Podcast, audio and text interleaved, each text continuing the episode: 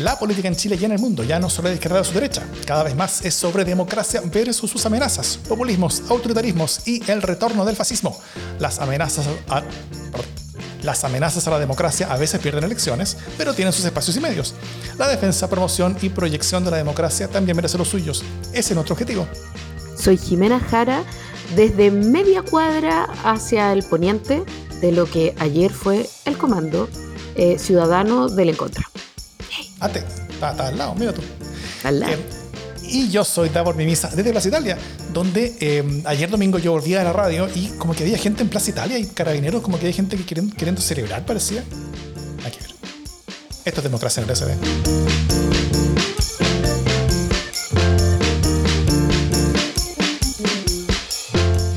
Oye, eh, quiero, quiero partir así, porque muchos se dice y yo comparto de que no, no, no hubo ganadores en este plebiscito. Eh, sí hubo aliviados, eh, y hubo requete perdedores. todos fuimos un poquito perdedores, pero hubo algunos que fueron más perdedores que otros. Pero aún así quiero aprovechar de felicitarte, Jimé, por la buena pega que hiciste en el comando. Quienes sentimos alivio lo sentimos en parte gracias a ti. Y quienes eh, perdieron requete harto lo, lo, hicieron también en parte gracias a ti. Así que eh, salud. Abrí un Glenfiddich de 12 años que ¡Ah! está en este momento siendo abierto y teniendo su primer trago ahora para felicitarte y agradecerte. Felicidades. Muchas gracias por, por, este importante trago y también por el saludo y por el cariño. Eh, yo estoy con Coca-Cola nomás. Eh, pero equipos, cosas interesantes, equipos transversales que se generaron. Ya vamos a contentear de eso. Eso mismo. Bueno, hoy día vamos a eh, hacer análisis de resultados del plebiscito, ver ganadores, ver perdedores y luego las consecuencias políticas que se vienen eh, sobre cómo este resultado cambia el escenario, si es que lo cambia en algo. Pero antes, un muy breve listado de noticias de la casa. Primero, nuestro último sorteo, el libro Cuchillos de Andrés Kalapsky, del libro Laurel, ya está en manos de Paulina, su ganadora. Se lo entregué en la mano, así que ahí publicamos una, una foto de su recepción. Eh, Así que todo eso está listo. Se viene, segunda noticia, se viene también, espero esta semana, el A mí nunca me han encuestado, post-electoral, donde Paulina Valenzuela y Sergio Toro van a hacer la autopsia a las encuestas, a cuáles les fue bien, a cuáles no tanto y cuáles definitivamente para la casa. Imperdible el programa que se viene, espero, en los próximos días. Y también tenemos cuenta de Instagram desde esta semana. Desde hecho, eh, de hecho, estamos transmitiendo esta, esta grabación ahora en vivo a Instagram, además de YouTube y Twitter. Eh, es instagram.com slash democracia NLSD para que nos sigan. Ahí vamos a estar también compartiendo cositas con todos ustedes y conversando. Eh, y finalmente se viene, espero también esta semana, el LSD sin censura de este mes, ¿no? Que es el capítulo especial de democracia en LSD que hacemos cada mes en forma exclusiva para nuestros aportantes. Y este mes Así espero es. que Jiménez nos cuente algo de su experiencia en la campaña. Sí, y hay que desclasificar algunas cositas. Eso. Vamos con, los, con, bueno, con el tema de la semana, ¿no? Con el especial. Tenemos un especial hoy día, no lo hablamos, pero tenemos un especial, ¿no? El especial, vamos con el especial.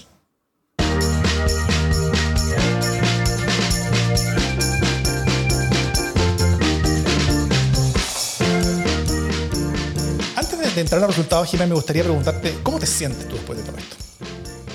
¿Cuál es, estoy, la sensación que te quedas? Eh, estoy aliviada, eh, estoy lejos de estar contenta, pero así años luz de estar contenta. Eh, siento que mi corazón se quebró con el proceso anterior eh, y no logré nunca, la verdad sea dicha, encantarme con este proceso. Eh, pero eso no impide que como mi jefecita Michelle Bachelet eh, no me pierda ni un segundo entre algo malo y algo, peor, y algo pésimo, ¿no? Creo que, creo que esa frase me representa.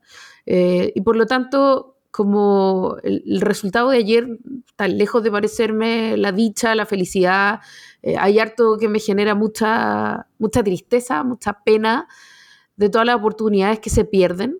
Eh, pero hay alivio de que, de que no haya ganado la, eh, un proyecto, un texto que hacía retroceder en derecho y que era verdaderamente una tremenda amenaza, un tremendo riesgo eso, eso me alegra. Como eh, creo que hoy día en la mañana, el haber visto levantarse a mi hija mayor, eh, que, que, me dice como ganamos, y yo le digo, sí ganamos, y me dijo, ahora las mujeres podemos estar un poco más tranquilas, un poco más tranquilas.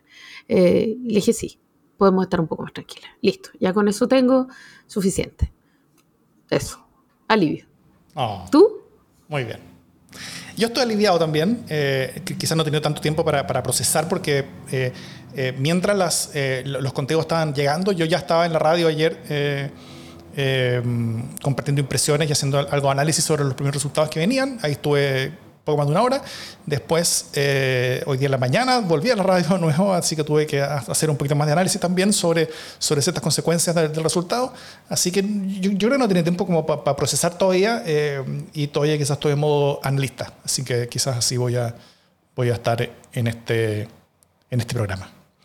Eh, eso, pues. oye, bueno, el, el resumen necesario votaron en total 12 millones 300, no, perdón, 13 millones 14 mil personas fueron a votar, 12 eh, millones 364 mil votos válidos a favor, 5, millones 470 mil con un 44,24% y en contra 6 millones 894 mil con un 55,76%. Eso es con el 99,97% de las mesas escrutadas según el CERVEL. Estos son resultados preliminares. Eh, los resultados finales lo entrega el CERVEL, el Tribunal Calificador de Elecciones, en verdad, eh, algunas semanas más o días más, no sé cuánto es, pero, pero un rato más. Em, algunos datos como, como interesantes también. Eh, eh, Ann Holster, a través de su programa Chile Decide, ellos hacen análisis de, números y datos, hacen algo de, de lo que se llama eh, inferencia ecológica, que es como un análisis estadístico más, o menos avanzado, donde a partir de poca información sacan muchas conclusiones. Em, pero entre las cosas que dicen, por ejemplo, es que los datos parecen mostrar que esta votación fue básicamente una repetición de la segunda vuelta, donde casi todos quienes votaron, prácticamente todos, dice 99% de quienes votaron por Boric votaron por él, por en contra y 96% de quienes votaron por Antonio Cast votaron por él a favor. Eh, casi ninguno votó por él en contra, pero eh, hubo, hubo, números de, nulos ahí, como 3% de los que había votado por Antonio Cast votó ahora por nulo. Eh, y y entre los que para elección presidencial habían votado blanco, nulo o no habían votado, se repartieron más o menos en parte iguales por el en contra, por el a favor y por blanco, nulo o, no votante. Eh, ahí estuvo la mayoría de los blancos y nulos. Y eh, creo que no fueron tantos, de hecho. Así que participación alta, blancos nulos bajos, eso son cosas que no sabíamos que, iban a pasar. Eh, hay todavía respeto a las multas o hay, o hay incorporación de que esta votación es obligatoria en, en, deber, probablemente la mezcla ambas cosas. Em, también en, temas demográficos, eh, el principal eh, rango etario del triunfo del en contra se lo debe a los jóvenes menores de 34 años, eh, donde obtuvo 70% de apoyo femenino y 62% de apoyo, casi 63% de apoyo masculino. entre los menores de 34 y la opción a favor registró su mm, menor respaldo entre las mujeres, tal como dije, menores de 34 años, eh, el mejor resultado a favor fue en el grupo de 34 a 54 años, o sea, nuestro grupo, Jimena Jara. Son los que más votaron a favor, con un 59,2% en hombres y un 51,7% en mujeres. Entonces, también lo que leo es que entre hombres y mujeres, eh, lejos las mujeres apoyaron mucho más en contra que en a favor. Eh, y también hubo ciertas diferencias etarias en, torno a que los más jóvenes estaban más, más, por el en contra, los no tan jóvenes como nosotros más por el a favor, y los de edades más avanzadas que nosotros los, hay, eh, están por, por una mezcla, una cosa más intermedia, un, un, poquito más por el en contra que por el a favor. Eso. Y eh, eso, no sé qué, qué, impresiones tienes con los resultados así numéricos antes de entrar como a ganadores y cosas así. No, yo no tengo, o sea, no, no he estudiado el tema numérico con, con, la dedicación y la fascinación que tú. Eh, mis preguntas tenían que ver más bien con cuánta gente se excusó, con cuánta gente votó nulo y blanco. Eh, la cantidad de gente que votó entre nulo y blanco es el doble del plebiscito del 2022. La pero mucho menos de la mitad que la, que la elección de consejeros. Sí, pero parece que son cuestiones distintas. Parece que, parece que, lo, que hay que lo que hay que comparar son eh, eh, plebiscitos que son como binarios, porque el otro tenía que escribir, además era súper, nadie entendía por qué no había que votar, eran una sábana interminable, era realmente una elección bien infumable esa de los consejeros. Eh, pero el plebiscito pasado, que son los que tienden a tener menos nulos y blancos, porque, porque es bastante más obvia la, elección, eh, que tengan un, un nivel de nulos y blancos tan alto es bien particular. Eh, además de la cantidad de gente que eh, se excusó, pero sobre todo eh, la enorme cantidad de personas que se declararon indecisas hasta la última encuesta, o sea, y cuando digo la última encuesta, digo la última encuesta que debe haber, cuyo muestreo debe haber sido el, no sé, viernes o jueves, gente que todavía no tenía una decisión porque el, proceso le parecía confuso y además le importaba nada. Y me parece que todo eso, como todos esos números dan una idea eh, no de, no de eh, no del perfil de interés que tiene la gente, sino más bien de la magnitud del desinterés. Eh, o sea, todos tus datos como perfilan más o menos por dónde van las preferencias, pero sobre todo sabemos que hay, una, hay un tremendo cabreo. Y yo creo que ahí hay que poner un poquito el foco. eso. Sí. o sea, primero era esperable que iban a haber... o sea, era una pregunta, tal vez era esperable de que hubiera más personas que no fueran a votar que en el plebiscito pasado. Eh, sobre todo por la diferencia de entusiasmo. ¿no? En el plebiscito pasado había mucho entusiasmo. Eh, había una sensación de que se estaba jugando algo, algo muy importante. Había mucha más campaña, había mucho más ánimo electoral que en esta elección. Y cuando hay elecciones eh, que, capturan la imaginación, para bien, para mal, para la rabia, para la alegría, la esperanza, que, capturan las emociones de las personas con, con, tanta fuerza como el plebiscito pasado, efectivamente hay más participación que en otras donde no hay tanto. Entonces, eh, primero era esperado que hubiera más participación. Yo entiendo que fue más o menos igual la participación.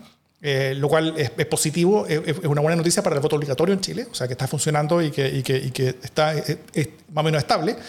Eh, la, otra, la, otra, suposición era que probablemente iba a haber más voto, eh, más voto nulo y blanco en esta elección que en, que en, el plebiscito pasado, por las mismas razones, porque hay menos entusiasmo, había menos entusiasmo en, en, en esta vuelta, y así fue, pero no fue por tanto sumó cerca de 1 o 2% el número blanco en la elección pasada, ahora llegó a sumar como 4, mucho menos que el, no sé si 10, 20% que llegó a sumar en la, en la, en la elección de consejeros anterior, que, donde el número fue realmente importante.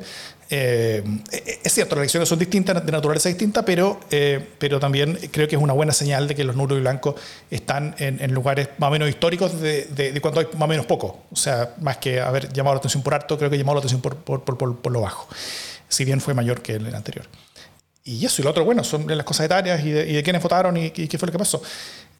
Quizás te, te propongo, Jimé, que veamos quiénes son, quiénes son los que tú encuentras que son ganadores y perdedores de la elección y vamos así como turnando. ¿Tú encuentras que alguien ganó esta elección? O sea, esta elección la ganó a alguien, pues ya. Sí, obvio que alguien ganó esta cuestión, pero eh, es el peor triunfo ever también, ¿cachai? No es cierto que nadie ganó. Eh, como hay varios niveles, esta es una elección bien metafísica, ¿no? Como está llena de paradojas. Eh, entonces, en un nivel como extendido, filosófico, estructural, esta elección la ganó Jaime Guzmán eh, y la Comisión Ortúzar. O sea, que es esta constitución tres veces ratificada en las urnas. El 80 o sea, no solo, porque ya estamos hablando del el referéndum del 80 no cuenta, fue chanta, fue lo que queráis. Eh, pero el 89, uno podría decir, bueno, ya, pero es que la prisa por la democracia. El 89, el 2022 y el 2023. O sea, fuck, es una constitución que ha tenido tres referéndums eh, en la que ha salido zafando. Eh, como, diría, como diría Floro Ceballos, Jaime Guzmán pasa por caja lleva como 40 años cobrando. Eh, eso como en un nivel filosófico, estructural, político, histórico. Em, gana todo el rato la herencia de Jaime Guzmán y el pinochetismo. Em, en un nivel más próximo, eh, como más inmediato, eh, gana, y cuando digo gana, quiero decir gana un poco de aire, la centroizquierda, después de una racha mala, mala, eh, de puro perder. Entonces ahora en la centroizquierda eh, ganamos perdiendo un poco también, porque eh, yo lo dije siempre, esta es una campaña amarga, no habríamos querido nunca tener que hacerle como campaña a esta constitución, pero ok, vuelvo a citar a mi jefecita Michelle Bachelet, siempre es mejor algo malo que algo pésimo, eh, pero, pero no estaban tampoco, creo yo, hubo gente que se zafó, que eh, incluso en mi partido eh, nos faltó el que empezó a, ondear una bandera chilena, pero bueno, está, lleno de gente desubicada, y no faltó el que quiso llegar también a Plaza Italia, pero fueron los menos. la mayoría de la gente tuvo mucha mesura, pero creo que, que sí, ese mundo, el mundo de la centroizquierda, eh, ganó, y no solo ganó en el sentido de que su opción en contra fue la más votada, eh, sino que también ganó eh, un modo de trabajar. hizo algo que no había hecho antes, que fue lograr llegar a una campaña unido transversalmente. o sea, desde la democracia cristiana hasta el Partido Comunista, pero incluyendo esta vez, a diferencia de la nueva mayoría, incluyendo al Frente Amplio. Eh, y esta vez entonces hubo eh, una misma estrategia, hubo unos mismos contenidos, hubo una misma narrativa. Eh, que uno podrá decir, pucha, realmente estuvo mala la, estuvo mala la narrativa de campaña, ya, pero, pero hubo una campaña. No hubo 16 campañas como en el plebiscito anterior. Y eso es una ventaja importante para la campaña misma, para la opción, pero sobre todo es, es quizás el inicio, es la semilla de un trabajo coordinado eh, en la administración del gobierno y de cara a las elecciones eh, municipales. Entonces, hay ahí algo que, que, huele bien, que por fin parece una tregua. Eh, y que parece como dar señales de una posible organización y de un entendimiento más armónico, porque hay que decir que no hubo grandes problemas dentro de la campaña, eh, la coordinación entre los partidos estuvo súper bien.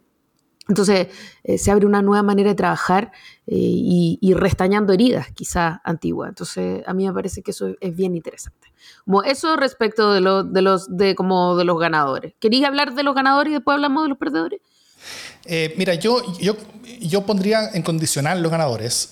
yo creo que la, bueno, cosas históricas y conceptuales como Henry Guzmán, que realmente no está con nosotros, a diferencia de lo que puede creer Pablo Longaira, eh, eh, no, no, no, lo cuento tanto, pero sí, eh, sí en lo que se refiere al oficialismo del gobierno en particular, yo diría que podría llegar a convertirse en ganador si se dan algunas cosas. O sea, si, si, si la oposición se desordena y eso puede ser tomado como una oportunidad para el gobierno para avanzar en algo de su agenda. O sea, si es que, el, el si es que las consecuencias de este plebiscito, y tal vez esto lo vamos a conversar más en, la, sección siguiente, pero, pero si la consecuencia de este plebiscito es, eh, es que el gobierno va a poder pasar de cero políticas grandes eh, esperadas en su aprobación durante el gobierno a una o dos, eh, eso sería un triunfo del gobierno y, y, que nacería este plebiscito, básicamente. Pero pero en, lo que se jugó en sí, o sea, el, el gobierno tenía dos opciones. Una era seguir tal cual y la otra era empeorar en la situación en que estaba. Entonces, er, er, er, es difícil de ahí sacar un, argumento de triunfo, pero, eh, pero a pesar de eso sí podría, dadas las cosas que hemos conversado después, eh, convertirlo en triunfo más adelante. Entonces yo pondría pausa en eso. Perdedores.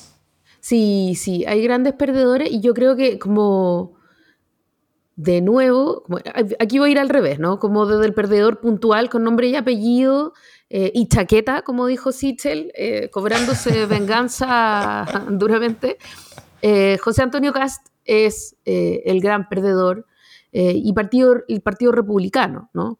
que hizo una apuesta muy osada, que se envalentonó con los resultados del 7 de mayo y que, y que salió para atrás. Ahora, salió para atrás, salió perdiendo, cierto, pero tampoco le dieron la dura eh, no. O sea, eh, aquí se abre una pregunta. La pregunta es por dónde va a seguir él.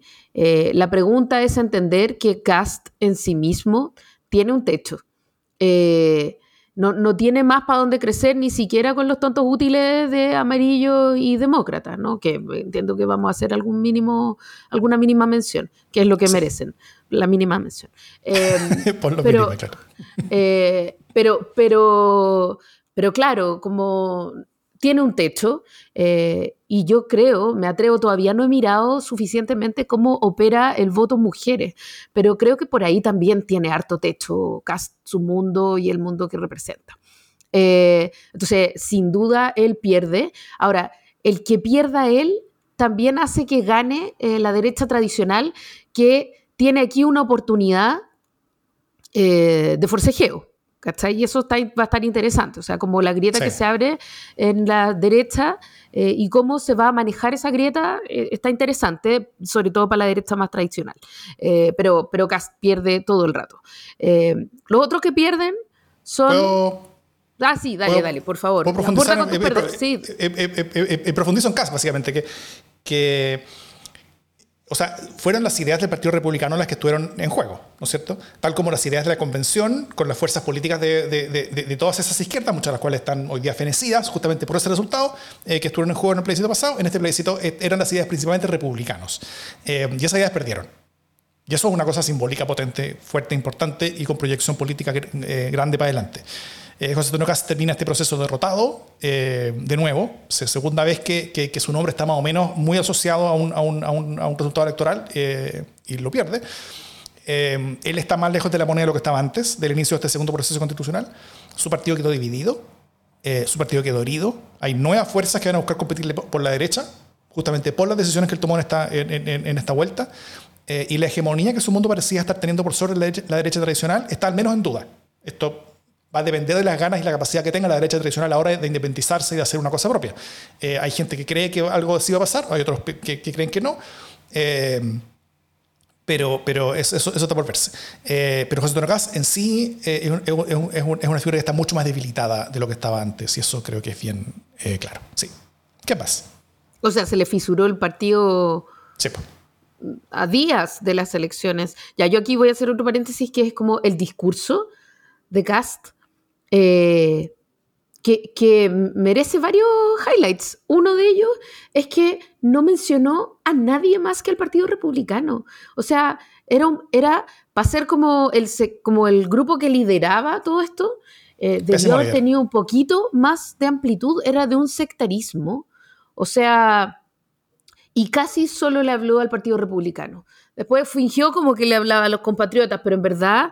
Eh, o sea, nombró una cuestión para mí como sin precedentes, ¿no? A la Maca, a Juanito, a Pepito, al, al, Toti y al Gogo, ¿cachai? O sea, a todos los como los del grupo chico del Partido Republicano, una cuestión bien insólita. Eh, no mencionó a los compañeros de Alianza, eh, no le tiró ni un chicle a Evelyn Matei, ni a nadie.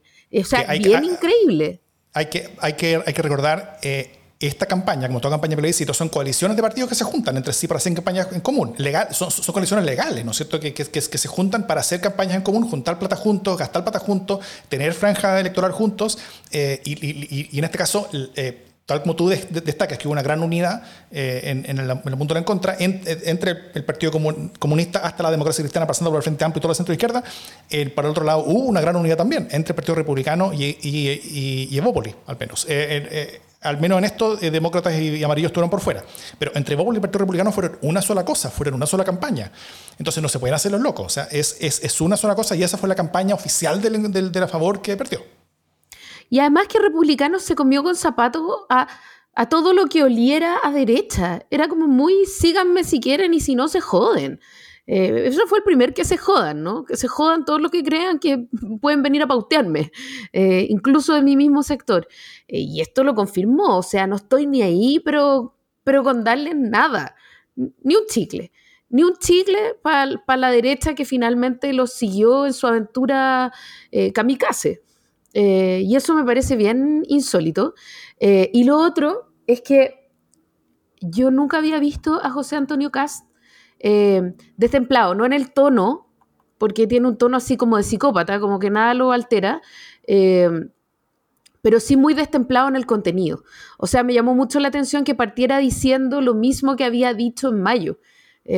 aquí, no gana, aquí no hay nada que celebrar, porque eso es algo que tú puedes decir cuando eres el triunfador, pero que queda muy ridículo y muy mal cuando tú eres el perdedor, ¿cachai? O sea, que tú seas el perdedor y le vengáis a decir al resto cómo tiene que sentirse con su triunfo, queda mal, es de picado. Eh, y, fue muy de picado, estaba muy herido y se notó. Eh, yo creo que perdió un poco de, temple perdió un poco eh, de, forma, ¿no? Eh, eso, esos son los highlights que quiero destacar. Em, ya, y quiero, como otros perdedores, creo que pierde, ¿quién? ¿Queréis decirlo tú?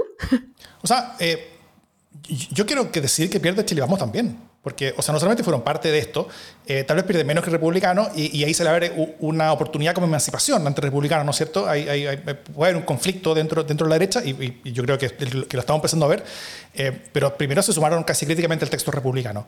Se convencieron a sí mismos y a todo su electorado que les gustaba ese texto, que no era propio, sino que era republicano. Lo hicieron propio. Y ahora se comieron esta derrota que al menos en parte a sus ideas, ¿no es cierto? Eh, pero no ideas que siempre habían defendido ellos, sino que hay ideas que ellos adoptaron de otros y que y, que, y, para las cuales se, transformaron. Chile Vamos se transformó en, una, en, un conjunto de partidos más radicalizados de lo que era antes. Chile Vamos se radicalizó y se, y se, alejó del centro por este proceso constitucional, por la decisión que tomaron de, eh, de, apoyar básicamente todo lo que decía el republicano. Y eso lo hicieron, de nuevo, esto ya lo hemos dicho, dicho un par de veces acá, por el miedo abyecto que tenían de ellos tener una idea distinta y que el electorado de derecha se fuera con republicanos y los dejara ellos solos.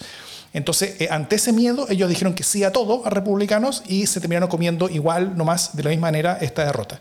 Eh, eh, ellos quedaron más lejos de, también del gobierno de lo que estaban antes. Creo que sigue siendo más probable un, un, presidente de derecha que un presidente de izquierda, pero es mucho menos seguro de lo que era hasta, hace un par de meses. Así que eso, Chile Vamos, yo también lo pongo en la categoría de, de, entre los grandes perdedores de todas maneras. Menos que republicanos, pero perdedor al fin y al cabo. Oye, hablemos de, hablemos de Jimena Rincón y su desparpajo. Yo encuentro que merece, merece la pena eh, hacer un gran guaja, pero, pero además como insólita, como qué manera de negarse a perder, como, como si realmente esto es, esto es algo que no les hubiera pasado a ellos, como si ellos no hubieran dado el quórum en el proceso anterior eh, para que no funcionara la cuestión, como si no tuvieran nada que ver con, como, no, no, nosotros no perdimos. Eh, no, no, amiga. Hace, un par de semanas que viene a Rincón diciendo que este, que, este proyecto constitucional era transversal, que ellos se sentían incorporados, que ellos habían sido escuchados, y después del resultado electoral, ella diciendo eso pasa porque no escucharon al centro, esto, esto fue una, una rota a los extremos, y nosotros en el centro eh, eh, estamos completamente fuera de esto. nada, o sea, hay, hay, que, hay, hay que tener pata. Requete patitas, como en el concurso de ese viejo. Siempre ha sido un poco así, ¿no? También con lo del, con lo del hermano, con lo, las AFP. Siempre ha sido un poquito así como... En fin, no, lo, voy a decir, pero como que pasó París y le dijo carepalo. lo, lo, profundizaré de la siguiente manera. O sea, toda la razón de existir de tanto amarillos como demócratas radicaba en la idea de que supuestamente eran quienes habían llegado, llevado al centro político hacia el rechazo en el plebiscito del año pasado. ¿No es cierto? Em, con eso se enrolaban un supuesto arrastre electoral y poder electoral que tarde o temprano iban a poner la prueba. Ellos cogieron poner la prueba ahora, antes de una elección donde se jugaran ellos, cargos y donde se jugaran su propio futuro electoral y existencia partidaria. Em, si la favor ganaba, ellos, ellos podían... Ellos podían decir, quizás con un poquito más de, razones que antes, pero no muchas más tampoco, podían decir que seguían en ese lugar expectante de decir nosotros parece que somos de rastro popular y, podemos leer al centro. Pero como ganaron en contra, y que era todo lo que, lo, que se esperaba que iba a ganar, o sea, eh, esto lo dijimos al principio, pero el resultado fue básicamente la mitad de la expectativa, o sea, como que pasó lo que más o menos se esperaba que pasara. No hubo sorpresa. la, gran sorpresa de esta elección es que no hubo una sorpresa, porque todas las elecciones pasadas hubo sorpresa en alguna dirección, ahora no hubo sorpresa. Eh, así que bueno, ellos lograron, lo, que lograron fue reventar su propia burbuja especulativa. Y, eh, y, redujeron con eso dramáticamente su posición negociadora para las próximas elecciones municipales. Eh, eh, hoy, de hecho, en el Mercurio están diciendo que, y, en, varios diarios están diciendo que, que, como que hay, hay expectativa de, de, como de, que se junten demócratas y amarillos con Chile Vamos y qué sé yo, de, que se están haciendo besitos y ojitos para la municipal, pero ahora valen mucho menos de lo que valían antes de la elección. Justamente por eso, porque, porque ahora, eh, si ellos no son ese centro que se supone que es el que está dando los triunfos, entonces ¿para qué sirven? ¿Para qué, ¿para qué te traje?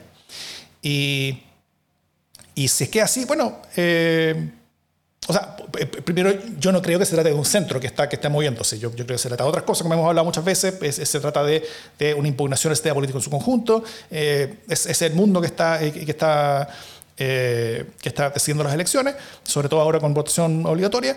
Pero bueno, ellos, ellos decían que era un centro político que ellos representaban. Ahora sabemos que eso no es así. Y la pregunta es, bueno, ¿para qué sirven ahora?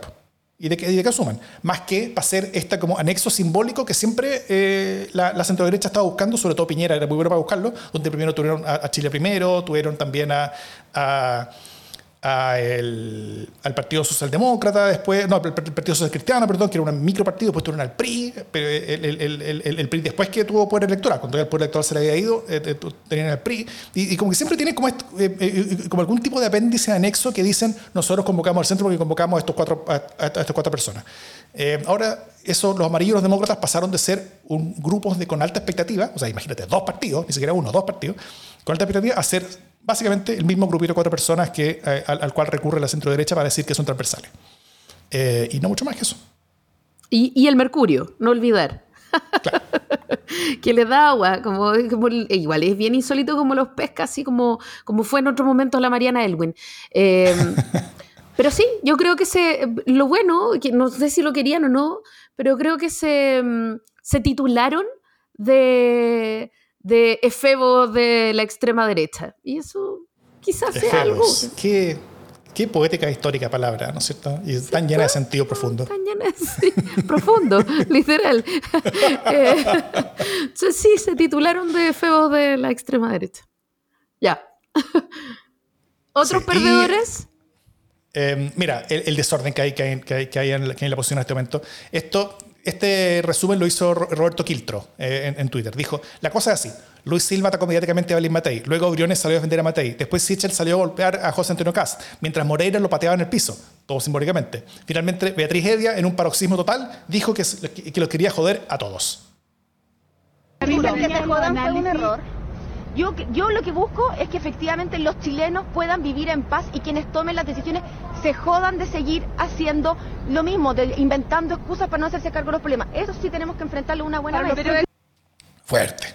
Pero se jodan de seguir haciendo lo mismo. ¿Qué, qué cosa más rara la enunciación como gramatical de la cuestión. Se jodan de seguir haciendo lo mismo. Todas esas son parte de las declaraciones de, de la posición en las últimas 24 horas y y esto mientras Macaya nos dice que la derecha está unida y más fuerte que nunca. Eh, todos ellos eran parte del mundo de la UDI. y hoy día están, están agarrándose como por todas partes. Mira, creo que hay... Eh, y, lo último que yo diría como reacción también, como, como a todo esto, es que hay una cierta como de, como de disonancia cognitiva en, el mundo que hay que perder, que hay que perder más, yo diría. Porque mientras siguen, o sea, eh, están intentando explicar este, esta derrota electoral como el resultado del desgano, como del hastío de la ciudadanía con respecto al proceso constitucional, a diferencia del plebiscito anterior, donde fue una derrota fundamental de las ideas de la izquierda. Yo creo que tienen razón en que fue una derrota fundamental de la idea de la izquierda el plebiscito pasado, pero si eso, si eso es así, entonces conlleva como consecuencia directa de que este plebiscito fue una derrota fundamental de, la, de las ideas de la derecha. Una derrota no tan dura, electoralmente, pero dura igual y derrota igual. Eh, y eso creo que todavía no se, ha somatizado en el, en el, punto de la oposición y creo que falta para eso. Eh, y, nada, creo que lo estoy viendo como, como, como, como malos perdedores. Eh, y eso puede ser grave para ellos, porque puede transformar una elección, que era una oportunidad que ellos tenían, donde, donde, donde si perdían igual no perdían tanto, pero como que están quedando como personas que en verdad sintieron que perdieron mucho. Y, esta forma de mal perdedor, incluso como cerrar, y lo vamos a conversar al tiro, de, cerrar las puertas a cualquier cosa que, que, quiera el gobierno como para avanzar en las cosas, o sea, dado que no vamos a avanzar en la cosa constitucional, el mismo presidente lo dijo, eh, vamos a avanzar en, eh, se supone que vamos a querer avanzar en muchas otras cosas, pero, pero la derecha está cerrando también todas esas puertas. Entonces, si queda así, si quedan como malos perdedores, si quedan con personas que no quieren avanzar en, ninguna dirección, entonces, o sea, eh, esa es una, una mala señal sobre su propio rol para el futuro. Y es una señal que puede tener consecuencias electorales en las próximas elecciones donde sí se juegan cosas reales para ellos. Sí, yo creo que igual eh, aquí hay una distinción entre esas dos derechas, ¿no? Hay una que sí yo creo que está más tranquila y que tiene ganas de generar acuerdos, eh, porque si no siente que le puede tocar a ellos tener que resolver los cachos que hoy día no resuelva el gobierno. Eh, yo creo que hay un mundo de derecha que sí quiere, que de derecha más moderada, que sí quiere poder llegar a acuerdos para resolver ciertas cuestiones porque también pasa que eh, la clase política pierde transversalmente en la medida que no hay delivery. Eh, hoy día lo decía también eh, Cristian Valdivieso en una entrevista y decía, ¿sabes qué? Aquí lo único que puede salvar a la clase política es el delivery. No, hay otra. Y si no hay delivery, todos pierden, porque la posibilidad de un outsider que venga a prometer delivery está pero muy cerca. O sea, el nivel de desfonde de la política es, difícil de concebir.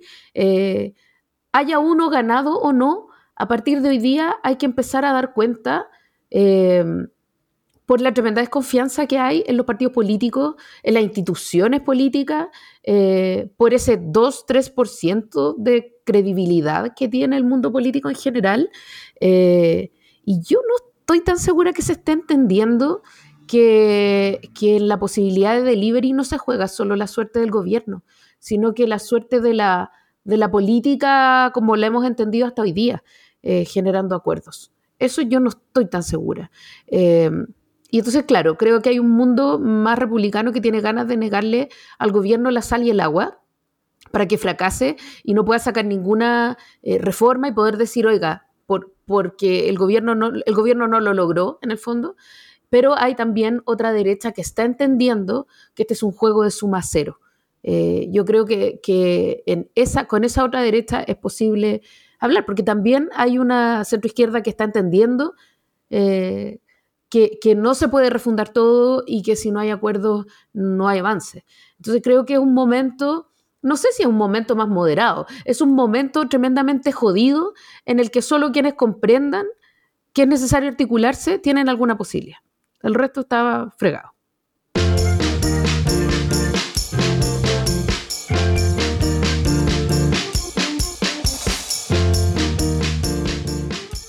Quienes sí fueron a Plaza Italia para, manifestar su, entusiasmo y pusieron un, Ouroboros, de hecho, en, el pedestal vacío, eh, fueron quienes están buscando, quienes están esperando, quienes están eh, juntándose en comunidad para el momento que todas las semanas esperan, que es el momento republicano de la semana, que es el pastelazo de la semana.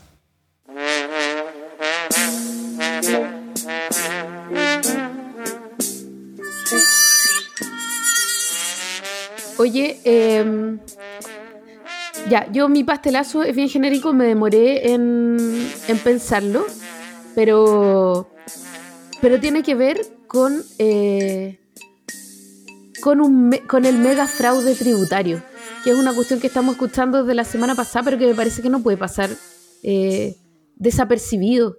O sea, se vendían facturas falsas, estamos hablando de 55 imputados. Eh, con una cantidad infinita de delitos impositivos, eh, de lavado de activos eh, y un, nivel de plata robada eh, de 240 mil millones, el fraude más grande de la historia. esto es una máquina de defraudar. un nivel de sinvergüenzura y un nivel de como tren de aragua de cuello y corbata que es realmente insólito, realmente insólito. Eh, y que no tiene proporción con prácticamente ninguno de los otros delitos de, llevarse plata para la casa que hayamos visto. Que son todos malos, por supuesto, pero este nivel de, de sinvergüenzura organizada y, a gran escala es bien insólita. Ha sido tremendo. vamos a, ponerle harto ojo a la formalización y ver exactamente qué es lo que se hacía y cómo se hacía y todo eso. Eh, y bueno, también qué buena la, respuesta, eh, la respuesta institucional. Hubo buena coordinación institucional para descubrir, para revelar y para denunciar. Así que bien por ahí. Mi pastelazo es, bueno, un, análisis más pormenorizado de las encuestas lo van a hacer en A mí nunca me han encuestado, así que eso espero que venga los próximos días. Eh, solamente voy a decir que la encuesta es relativamente seria, les fue relativamente bien, algunas mejor que otras, pero, pero mejor que el año anterior, o sea, están mejorando la, capacidad de adaptarse a este escenario de voto obligatorio, pero hubo una camada de encuestas chantas que dieron jugo con escándalo. La Atlas, la Partner y la Black and White, eh, que daban el triunfo para la favor incluso. Eh, la Partner en particular que le daba 56% a favor. O sea, eh, parecía siempre un emprendimiento hecho para mover la agenda que para medir alguna cosa en forma honesta. Y, y, después de este fracaso total, yo creo que estaría bueno que los medios y la ciudadanía los deje de pescar. O sea, tanto era el nivel que el diario financiero llegó a entrevistar al publicista republicano radicado en Miami, que juraba que su encuesta era real y que todas las demás están equivocadas, que decía que la favor iba a ganar, y no solamente a ganar, sino que iba a ganar por harto. Eh, tanto así que los días siguientes hubo hasta análisis de movimientos de los mercados donde se empezaban a incorporar un poco más la posibilidad de que la favor podría llegar a ganar. Así que nada, pues pastelazo a los inventores de encuestas chantas, pastelazo a quienes las difundieron como si no fueran chantas y sobre todo pastelazo a quienes perdieron plata manos llenas porque prefirieron escuchar estas informaciones alienadas de la realidad y que les gustaban y que les parecían satisfactoriamente emocionales, o emocionalmente satisfactorias, perdón, en vez de las más, más aterrizadas y reales. Eh, y nada, para todos ellos, escuchen, a mí nunca me han encuestado eh, y sean más vivos. Sí, yo voy a, espérate, voy a volver a citar a Valdivieso que dijo, oye, ojo con esas encuestadoras que vienen, dicen cualquier cosa, se forran y se van de Chile. Y todo el mundo las cubre, las cubren todos y, después se van. Cubran a las leceras serias, hombre. Si, si, una encuestadora llega, ok, denle la oportunidad en el sentido de que eh, esperemos un par de elecciones a ver si les va bien, si se quedan y si es así, ahí las cubren. Tontera.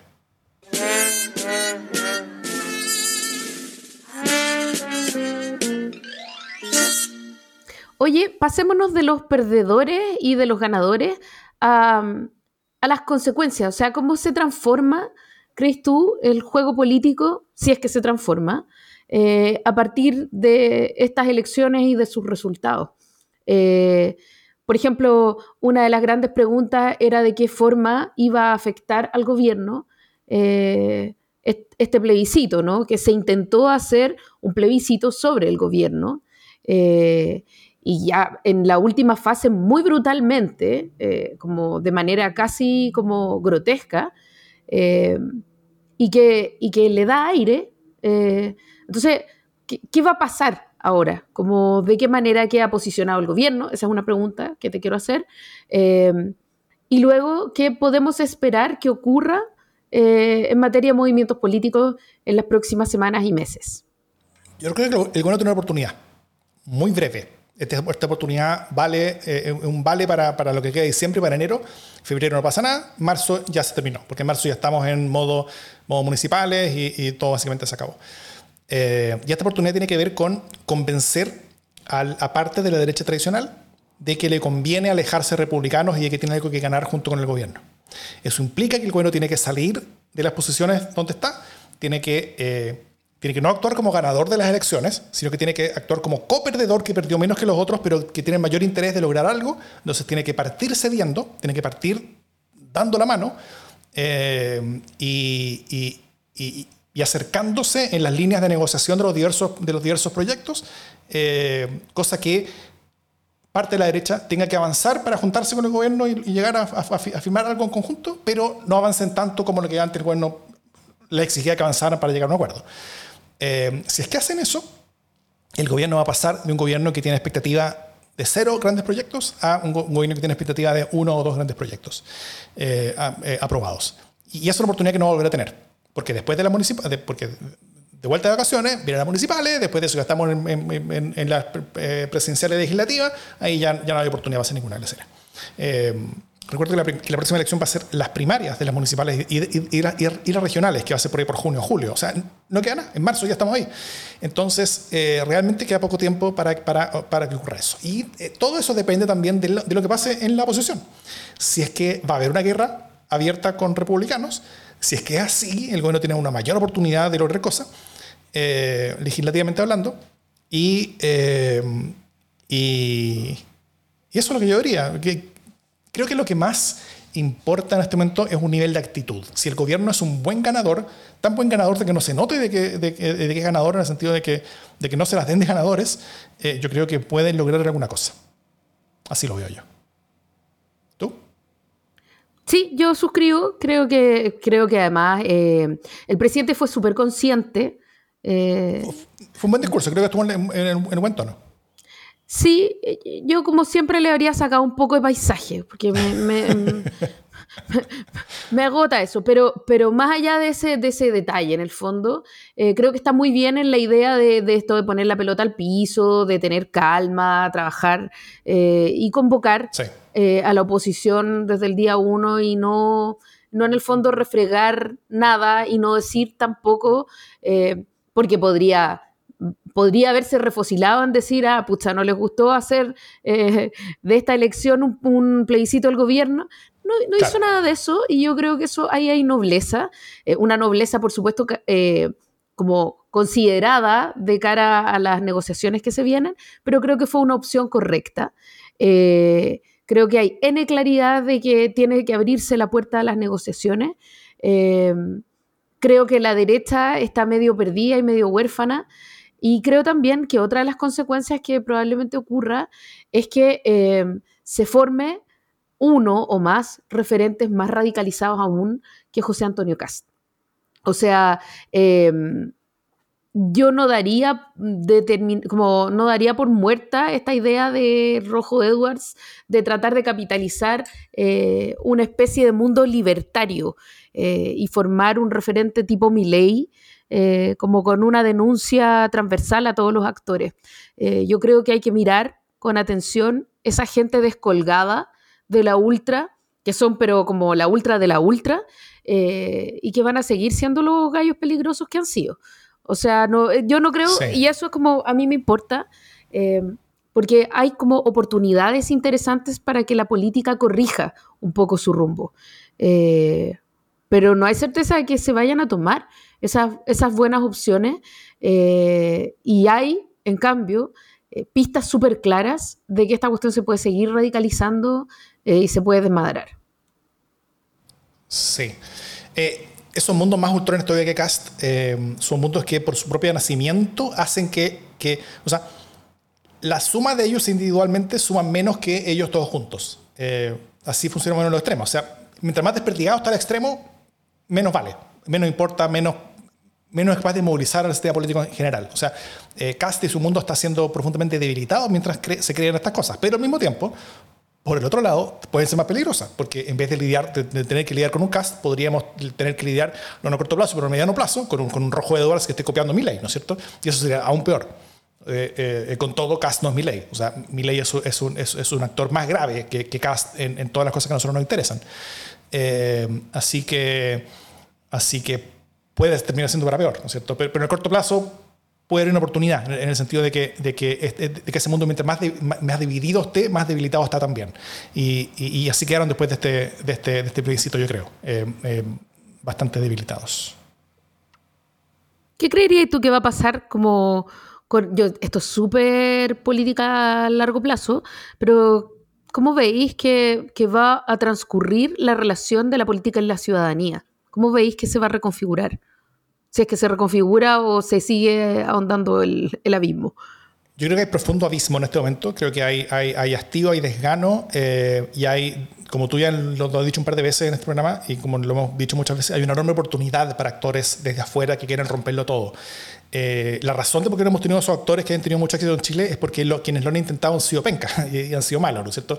Eh, Parisi tiene muchos flancos, eh, eh, Cast en, parte lo intentó y, también tiene su problema, él lo intentó también tal vez, pero pueden haber mejores que lo que lo intenten en el futuro, ¿no es cierto? Carter lo, intentó, podría volver a intentarlo. Hay, hay actores que pueden querer romper el sistema y el sistema está dado para romperse. Entonces, por eso creo que depende mucho de la capacidad del sistema político de, lograr algunos acuerdos en deliberato, como tú muy bien lo dijiste, eh, en el corto plazo, y de nuevo, esta oportunidad está de ahora hasta enero, eh, para poder alejar un poquito esa, ese riesgo y esa... Porque si el sistema político, después del plebiscito, después de haber estado cuatro años preocupado por la Constitución, de no haber logrado presentar una Constitución que, que, pudiera ser aprobada por la ciudadanía, después de eso, se dedican a pelearse entre sí y después se dedican a competirse entre sí en, en las próximas elecciones, después de no haber hecho nada, entonces efectivamente vamos a tener un problema. Eh, y, el riesgo que tenemos es uno que solamente va a aumentar. Yo creo que el, que el desgano es grande eh, y, y, eh, y, el electorado es un electorado que está enojado, que está hastiado, en parte por el, por el número de elecciones, o sea, solamente por, el número de veces donde el sistema político le ha pedido a ese electorado, sobre todo a, los que no están acostumbrados a votar y que ahora los han llamado a votar un montón de veces o en forma obligatoria, ante riesgo de multa, eh, para que los ayuden a decidir cosas que el propio sistema político no, es capaz de decidir y, eh, en, torno a cosas que la ciudadanía termina rechazando. Eh, yo, yo, lo veo muy complejo. O sea, la democracia chilena está en un estado de alta fragilidad, pero con temporal oportunidad. Y finalmente, muy en la práctica, muy bajado a terreno, eh, yo creo que parte de lo que el gobierno tiene que hacer es, aunque esto el Jiménez no me, probablemente no va a estar de acuerdo conmigo, es va a tener que hacer un cambio de gabinete y va a tener que dejar ir a Carlos Monte. Ya no quiero hablar de eso. No quiero hablar de eso. No voy a, es más, no voy a hablar de eso. Ok, es justo.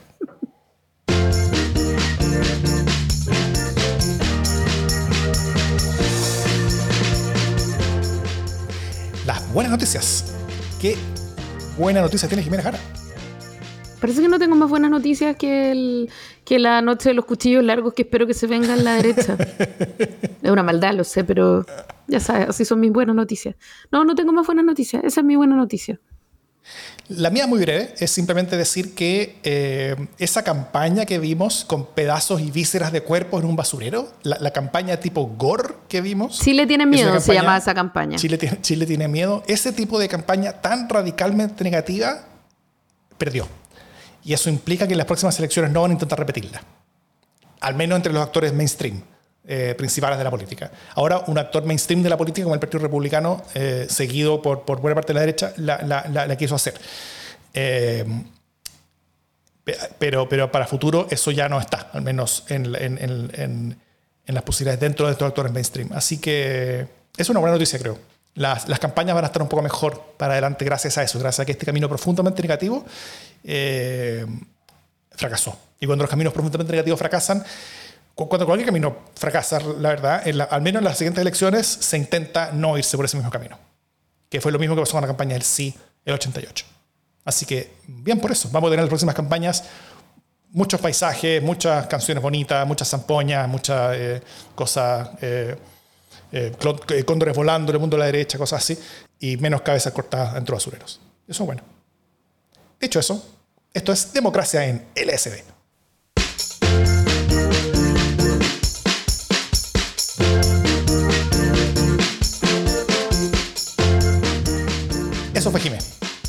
Tengo una costilla rota. ¿Por qué te rompiste una costilla? No, no, no lo conté entre como las bajas de, como entre las pérdidas de, esta, de este proceso electoral, pero en fin. ¿De este proceso? Sí, me, ¿Qué pasó? me rompí una costilla el sábado cuando fui a bucear. Em, como me iba a subir al, al bote y salté como para subir y claro, quedé como que agarrada esta parte como debajo de la pechuga eh, y nada, se me enterró la costilla en mí misma y dolor, dejé de respirar por un par de segundos. Dije, cagué, no puedo bucear, porque mi única preocupación no era, no era la costilla, no era el pulmón, no era, no era poder volver, no era no respirar, no, lo único que me importaba era, puta, no voy a poder bucear. Eh, entonces, pero caminé un par de, un, par de pasos así como sin respirar y pensando no voy a poder bucear. Eh, y después ya pude empezar a respirar. Porque romperse una costilla tampoco es una cosa tan terrible. O sea, doloroso. ¿Buceaste después? Claro, sí. Pude subirme al barco y bucear. Con dolor, con dolor, pero bucear. Em, y ahora me duele, estoy como el gallo del happening. Como me duele reírme, me duele bostezar, me duele toser, me duele estornudar. Eh, pero sigo, sigo. Y hoy día se me ocurrió andar en bicicleta, entonces también me doy. Pero Y no que se quiebra así que queda toda como hecha triza. Niños, no hagan eso en casa.